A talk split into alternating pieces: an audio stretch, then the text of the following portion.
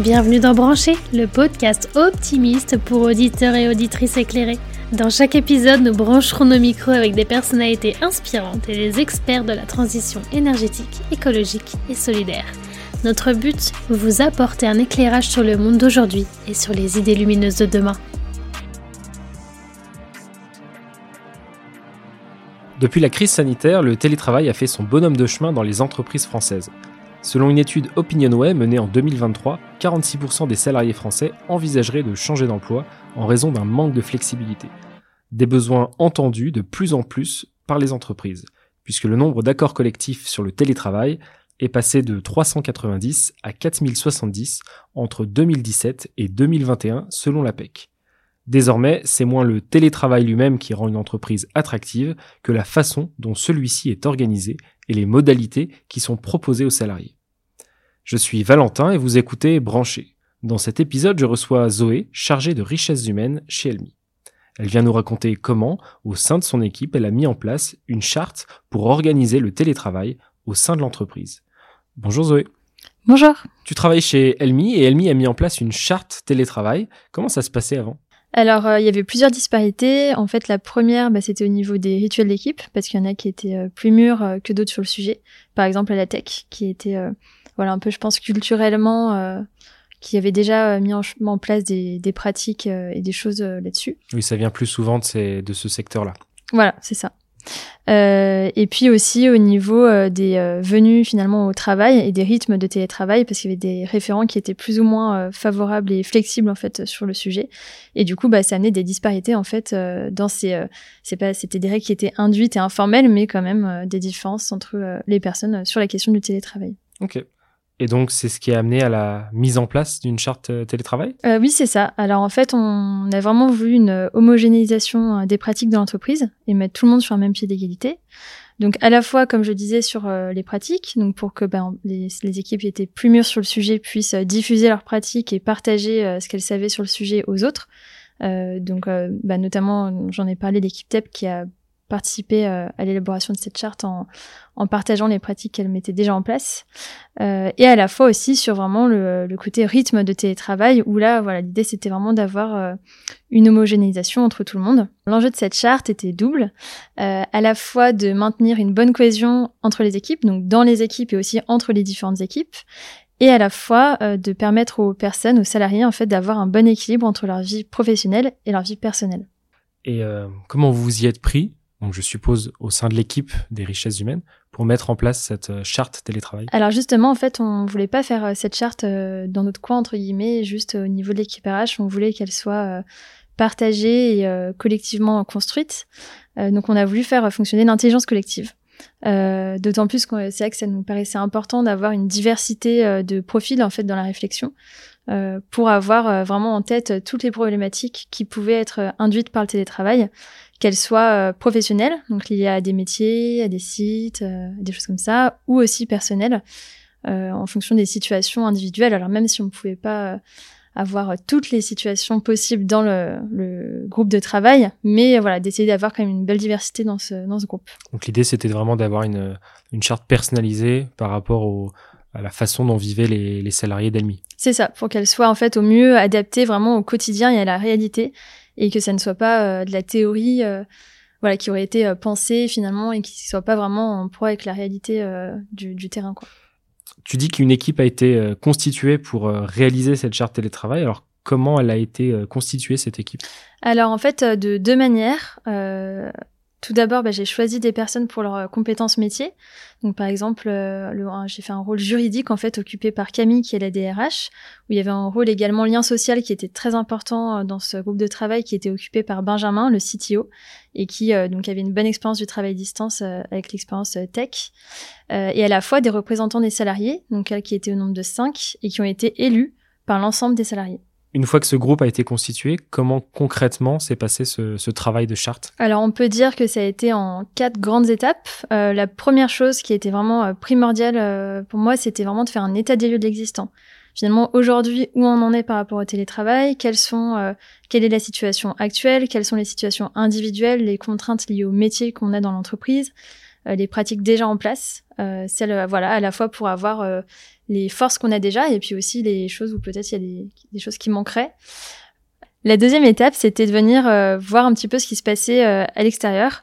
Donc les avantages et écueils du télétravail qui avaient pu être déjà éprouvés par d'autres entreprises, euh, de faire un benchmark auprès aussi d'autres euh, sociétés où ça se passait euh, bien, qui avaient des pratiques intéressantes, et de pouvoir un peu voilà faire un condensé de tout ça et avoir de la matière à partir de laquelle travailler.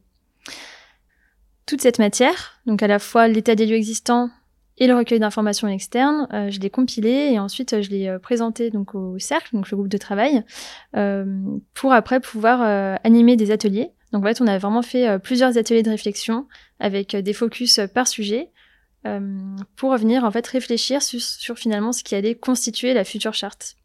Et une fois que cette étape était terminée, finalement, le gros du travail était fait. On s'était mis d'accord euh, sur euh, les modalités de la charte télétravail et son contenu. Et donc, il restait plus qu'à la rédiger, la mettre en forme et diffuser cette charte. Donc ça, c'était quand? C'était il y a bientôt un an et demi, c'était en juillet 2022. Ok, donc on est en juillet 2022, il y a cette charte télétravail qui s'apprête à sortir. Et bah, du coup, on a envie de savoir comment elle fonctionne, cette charte télétravail. Qu'est-ce qu'elle stipule dans ses modalités? Alors, euh, cette charte, on a voulu qu'elle soit assez euh, complète pour euh, pouvoir justement répondre à toutes les questions qu'on aurait pu se poser sur le sujet. mais pour vraiment aller à l'essentiel, finalement, on peut dire qu'il y a trois rythmes de télétravail qui coexistent. Deux qui sont des rythmes réguliers que les personnes ont de manière continue, et un rythme pour les, des temps plus occasionnels et des situations plus exceptionnelles. Ok. Alors, par exemple, toi, si on prend ton cas à toi, T'es dans quel rythme, toi? Alors moi, je suis en temps pulsé. Donc c'est le rythme euh, par défaut, on peut dire euh, que toutes les personnes, la majorité des personnes ont chez LMI. Donc en fait, c'est un rythme où euh, je dois venir au bureau une fois par semaine.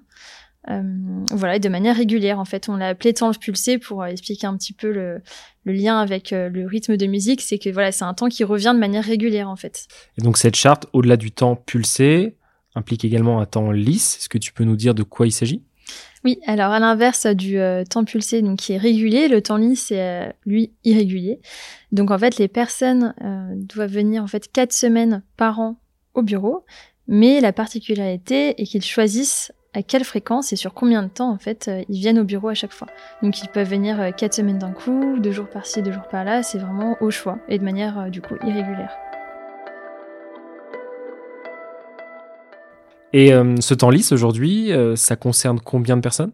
Alors seulement deux personnes finalement euh, sont concernées par ce temps lisse aujourd'hui.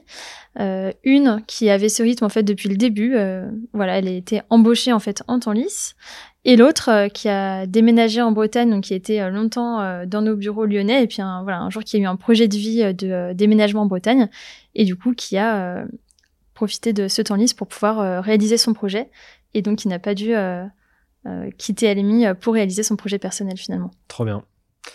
Donc temps lisse, temps pulsé, et tu disais qu'il y avait un dernier rythme qui est plus exceptionnel, c'est le contretemps. Alors de quoi il s'agit? Alors effectivement, c'est euh, un rythme en fait qui permet de répondre aux, situations personnelles et exceptionnelles des salariés. Donc en fait, c'est des périodes de télétravail en continu qui vont de une semaine à six mois. Donc elles sont encadrées ces périodes par des conditions d'éligibilité, par une fréquence maximum euh, définie et par des conditions respectées euh, quand en fait on fait ces euh, périodes de contretemps. voilà. Est-ce que ça aurait pas été finalement plus facile de choisir un seul rythme de télétravail pour tout le monde?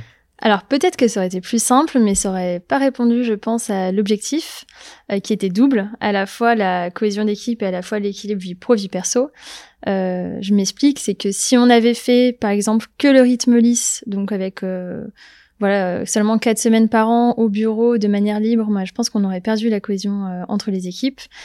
Et si on n'avait fait que le rythme pulsé, en fait, ça ne nous aurait pas permis de répondre au deuxième objectif, qui est euh, l'équilibre entre la vie pro et perso. et du coup, par exemple, la personne qui a fini avait son projet de déménagement en Bretagne aurait, dû choisir entre son projet de déménagement ou rester chez Elmi.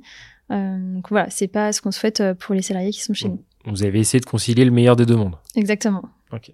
Euh, est-ce que, en tant que salarié, je, j'ai la possibilité de passer d'un rythme à l'autre? Alors oui, mais pas n'importe comment et pas tous les quatre matins, on peut dire. c'est euh, également encadré, c'est-à-dire qu'il y a des conditions pour pouvoir le faire. Il y a un suivi mis en place pour valider que le nouveau rythme convient à tout le monde, euh, un peu comme une période d'essai pour le télétravail. Euh, voilà. Et puis si c'est donc ça c'est si on, en fait la personne veut passer en temps lisse au bout d'un certain moment dans l'entreprise. Et euh, si on recrute une personne directement en temps lisse, là aussi il y a des conditions. Il faut que ça soit un métier euh, en tension, que le, respect, le reste de l'équipe soit favorable euh, à ce choix. Donc voilà, c'est ça se fait complètement, mais avec certaines conditions. Ok. Et puisque les salariés peuvent faire du télétravail, donc selon ces différents rythmes, comment vous les accompagnez pour, pour qu'ils puissent le faire aisément, et notamment en termes d'équipement, de matériel? Alors, on fournit le matériel euh, nécessaire à l'installation en télétravail, donc euh, à deux niveaux, au niveau informatique et au niveau mobilier. Donc euh, voilà, ça c'est vraiment en fait, c'est pas automatique parce que certaines personnes ne veulent pas faire télétravail et préfèrent venir tout le temps au bureau. Mais en tout cas, si les personnes le demandent, on leur fournit tout le matériel dont ils ont besoin. Et côté outils, logiciels, est-ce que vous avez déjà un petit peu listé des, bonnes pratiques qui, qui rendent un petit peu ce, cette façon de faire intéressante? Oui, bah alors je dirais que la, la première chose vraiment essentielle pour moi pour la réussite euh, du, d'un fonctionnement en rythme hybride finalement, parce qu'avec des personnes en télétravail et à la fois des personnes au bureau, euh, c'est d'avoir des salles de réunion qui soient bien équipées. Euh, en termes de visio, de micro, que ce soit facile, qu'on mette pas 10 minutes à s'installer. euh, ça, je pense que c'est vraiment important. Pour pas que ça soit une douleur pour ceux qui sont en télétravail. Exactement. Euh, voilà. Et puis pour ceux qui sont en télétravail et aussi pour ceux qui sont sur place finalement, pour que ça soit compliqué pour les uns et les autres en fait. Donc ça c'est vraiment important. Et après en outils assez pratiques, euh, nous c'est vrai qu'on utilise Team et Office. Euh, pour en fait c'est un outil qui permet d'inscrire sa présence au bureau et ça permet en fait de voir bah, quel collègue est au bureau à quel moment, quel collègue est en télétravail et de voilà pouvoir voilà suivre un petit peu ses collègues dans son équipe ou dans les autres équipes et du coup faciliter euh, le lien et la rencontre entre les personnes. Euh, un autre outil aussi intéressant, donc plutôt là sur le côté euh, distanciel, c'est l'outil Discord, qui est un outil de visioconférence qui est organisé en fait en salon vocaux ou vidéo et qui permet en fait d'avoir un peu ce sentiment de travailler à côté de son collègue en étant à distance. En fait, c'est pas, on voilà, on va pas démarrer une visio pour travailler avec son collègue. On se rend sur un salon où il y a d'autres personnes qui travaillent et en fait, on entend les personnes euh. Et, euh, voilà, c'est assez, euh, assez sympa comme façon de faire. Et chez nous, c'est très utilisé par la tech.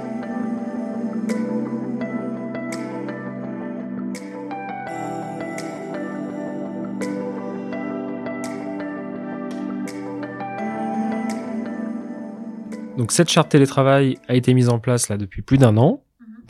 Comment vous en mesurez un petit peu les, effets, les résultats? Alors c'est vrai qu'en fait elle a été euh, mise en place un peu par hasard finalement euh, en même temps que la semaine de 4 jours, donc qui a été lancée euh, quelques mois après seulement. Et du coup, bah, dans, voilà, dans les deux cas, c'était important pour nous de mesurer la performance. et finalement, on s'est rendu compte donc au bout d'un an de pratique qu'elle était restée stable, voire même elle a progressé sur certains domaines. Euh, voilà. Et puis au niveau de la présence, en fait, on se rend compte que les bureaux restent remplis, que les euh, et surtout qu'en plus les salariés euh, tiennent à leur bureau. On a été assez presque étonnés de ça. En fait, on a eu un déménagement, enfin une, on a eu un agrandissement des bureaux. Euh, et du coup, la question s'est posée de faire du flex office. Donc, les salariés ont été sondés euh, sur le sujet. Et en fait, il y avait pas mal de personnes qui étaient contre le flex office et qui voulaient vraiment garder leur bureau. Euh, donc voilà, ça montre aussi que les personnes sont attachées euh, finalement euh, voilà, à leur bureau, au fait de venir dans les locaux et qui sont contents de le faire. Et cette charte télétravail, est-ce qu'elle est figée dans le temps ou est-ce qu'elle peut être amenée à, évoluer? Oui, bah justement, c'est vrai qu'on a fêté les un an de la charte cet été, et déjà en fait, on voit qu'il y a des sujets sur lesquels retravailler. Par exemple, en fait, on a l'émergence de nouveaux rôles de commerciaux itinérants qui arrivent dans l'entreprise et pour lesquels, en fait, les rythmes de télétravail auxquels on avait pensé sont pas forcément adaptés. Donc là, plutôt, il y a des contraintes métiers. Donc voilà, il va falloir qu'on réfléchisse à ça et qu'on propose quelque chose de nouveau. Euh, également, bah, sur la connaissance et l'application de la charte par tous, finalement, on se rend compte que euh, voilà, peut-être qu'elle pourrait être un peu plus claire, plus lisible, euh, et puis euh, peut-être plus diffusée d'une manière différente euh, pour qu'elle soit vraiment connue de tous. Donc ça, c'est vrai que c'est quelque chose qu'on a envie euh, d'améliorer. Donc voilà, il y a des choses, euh, des adaptations, des améliorations qui font que on a envie de retravailler sur le sujet encore.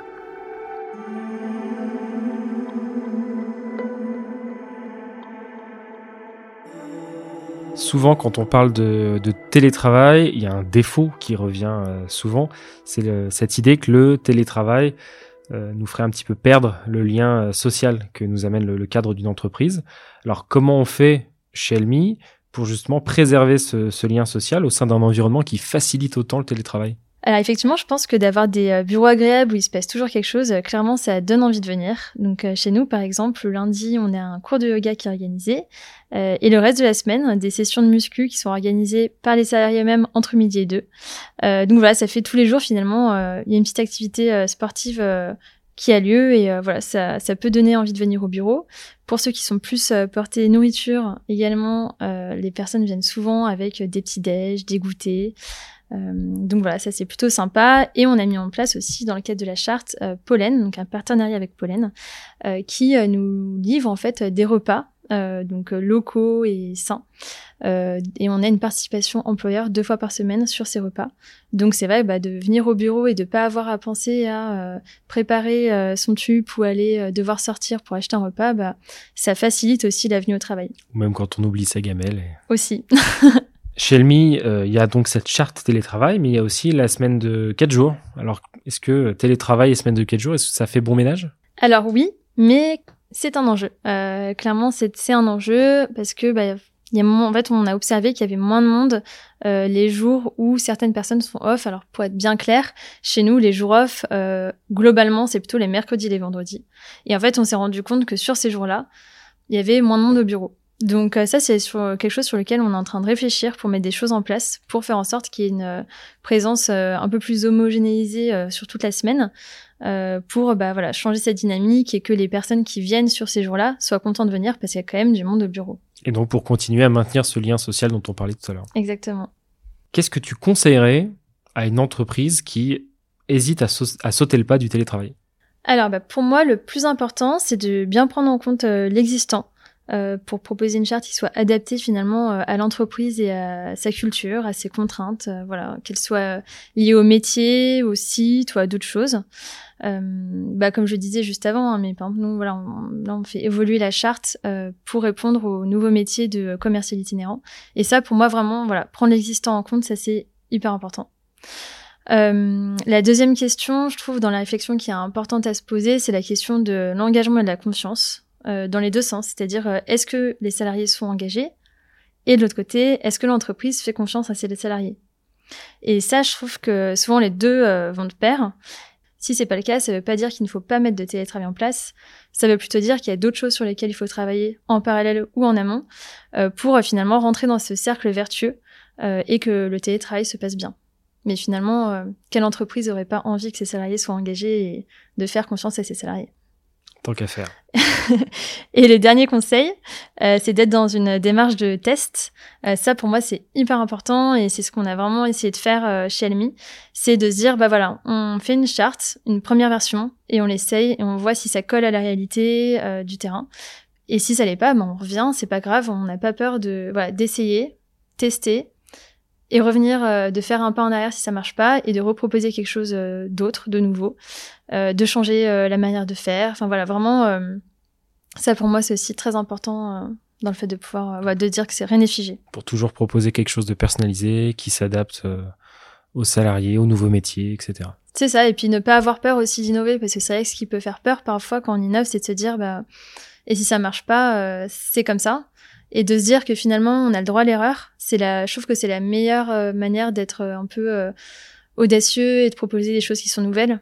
Et à ces mêmes entreprises qui des fois craignent à travers le télétravail de ne plus trop pouvoir évaluer la performance de ses collaborateurs, bah, qu'est-ce que tu leur réponds? Alors déjà, je peux dire que la question m'a surprise parce que ça voudrait dire qu'il faudrait qu'une entreprise pense que si un salarié est à son poste, alors il est performant. Et déjà, partir de ce postulat, euh, bah, je pense que c'est peut-être cette question à laquelle il faut répondre. C'est de se dire euh, comment on évalue la performance, qu'est-ce que la performance? Et est-ce que mon salarié est performant quand il est devant son écran d'ordinateur? Et cette réponse, je suis pas sûre que ça, je suis pas sûre que ça soit ça. Merci Zoé. Avec plaisir. Vous venez d'écouter Brancher, le podcast optimiste pour auditeurs et auditrices éclairés. Pour rester connecté, rendez-vous sur le blog Branché.